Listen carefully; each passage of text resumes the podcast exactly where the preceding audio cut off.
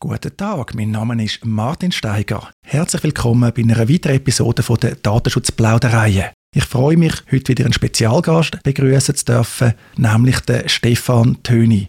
Stefan, herzlich willkommen. Ich habe dich eingeladen, damit wir über deine Konsumentensicht in Bezug auf den Datenminimalismus reden können. Du hast es angesprochen mir gegenüber, hast gesagt, das ist ein Thema, das im Podcast zu kurz kommt. Bevor wir aber in die Sache steigen, was muss man über dich wissen, Stefan? Ja, ich mache ein bisschen viele verschiedene Sachen. Beruflich bin ich Softwareentwickler, Mitgründer vom Unternehmen Gapfruit. Dort machen wir Betriebssysteme. Ich mache Politik mit der Partei Parat. Vor allem in äh, Zug sind wir aktiv. Aber wir wollen eigentlich äh, wachsen, auch über Zug raus.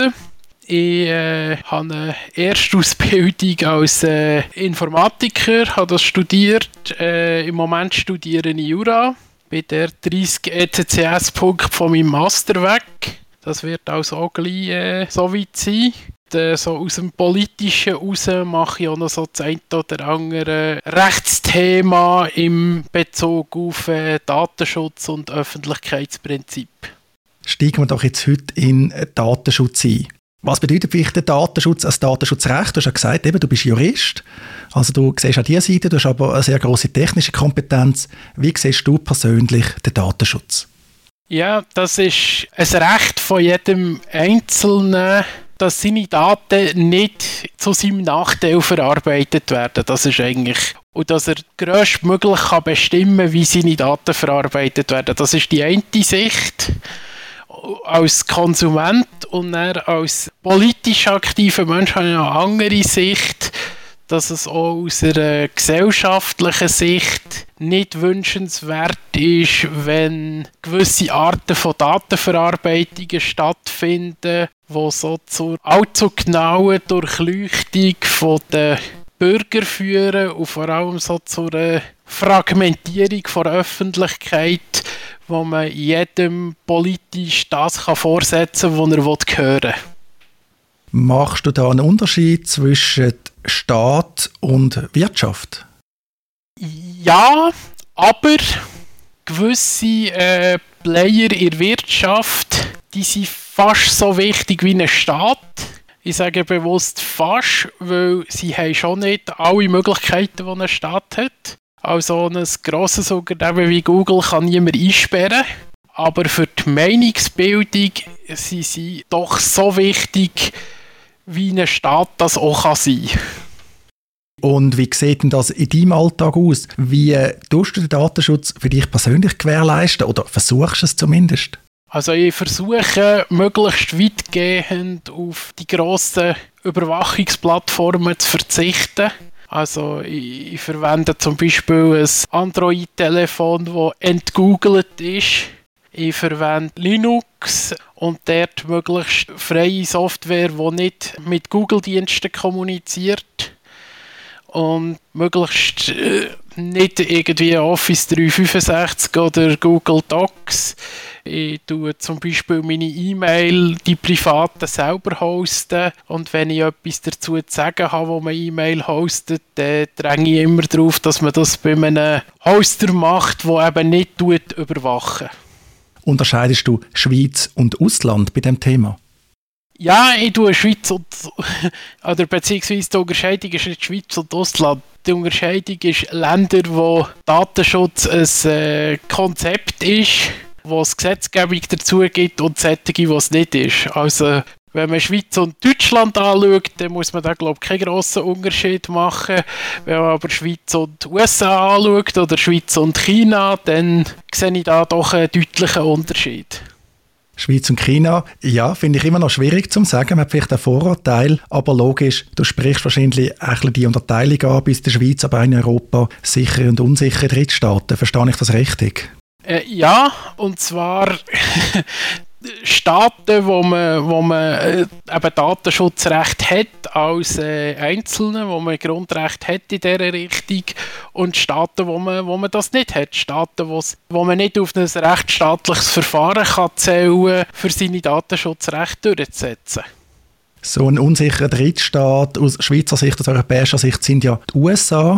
Du hast vor einiger Zeit, als ich mit David Rosenthal über seine Methoden geredet habe zur Risikobeurteilung, genau im Zusammenhang für den Datenexport, hast du einen Blogbeitrag geschrieben und dort hast du die Methode Rosenthal kritisiert. Und zwar hast du gesagt, da gäbe es einen entscheidenden Fehler, dem das Risiko vom Zugriff in Bezug auf ein bestimmtes Unternehmen oder allenfalls auch in bestimmte Behörden bewertet werde. Du sagst dann, richtigerweise müssen wir aber das gesamte Risiko anschauen, also bei sämtlichen Unternehmen, letztlich auch bei sämtlichen Behörden, denke ich logischerweise, weil da gibt es einen kumulativen Effekt. Kannst du das ein bisschen vertiefen?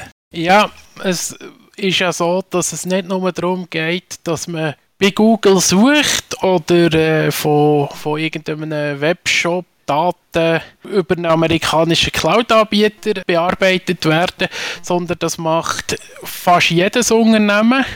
Und wenn man die Bundescloud jetzt anschaut, äh, Glio fast jede Behörde.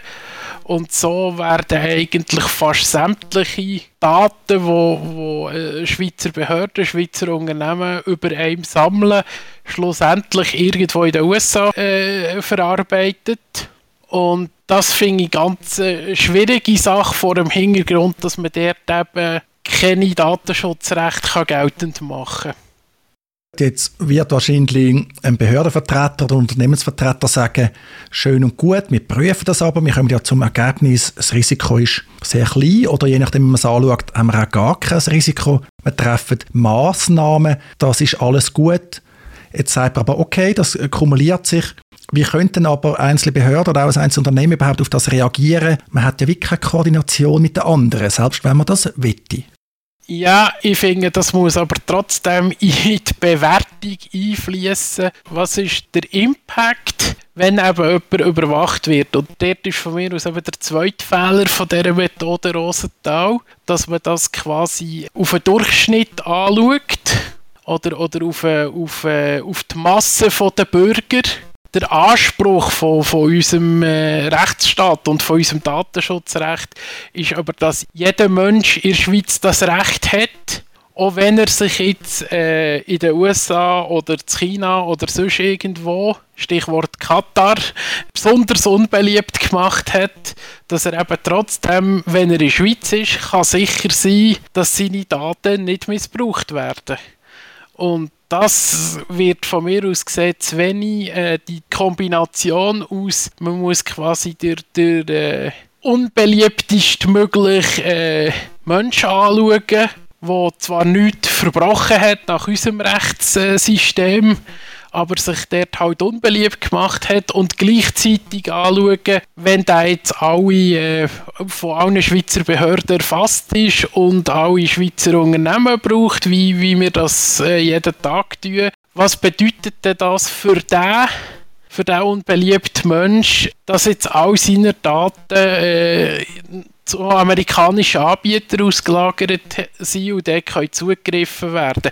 Ich denke da zum Beispiel, wenn jetzt äh, der Snowden in, die Schweiz, in der Schweiz wäre geblieben oder in die Schweiz wäre gekommen, ähm, oder äh, Julian Assange, wie könnten wir sicherstellen, dass der wo aus, aus unserer Sicht, oder wenn er aus unserer Sicht nichts verbrochen hätte, dass der hier unbeschwert kann leben und seine Daten nicht missbraucht werden, obwohl er die halbe Welt hasst.